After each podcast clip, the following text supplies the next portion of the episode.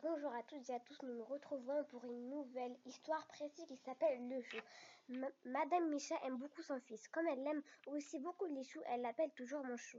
Le fils Micha a horreur d'être prêt pour un légume. Il répond à chaque fois Je ne m'appelle pas mon chou, je m'appelle Micha. Oui, mon chou, répond Madame Micha. Un matin, Madame Micha lave des chaussettes dans le levier pendant que son fils prend son petit déjeuner.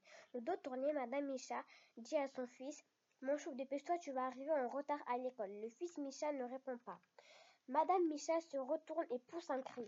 Sur la chaise où il y avait assis son fils, il y a un chou.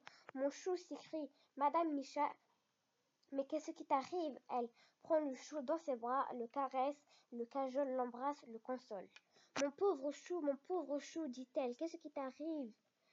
Il faut faire pourtant que tu ailles à l'école. C'est le jour de la dictée et des tables de multiplication. Tout à coup, elle a une idée.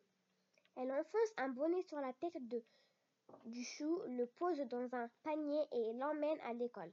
Elle va trouver l'instituteur et lui dit en montrant le panier C'est mon chou, le pauvre chou, il est devenu tout chou. L'instituteur la regarde d'un air ahuri et dit Mais oui, mais oui, madame Micha, vous feriez mieux de rentrer chez vous.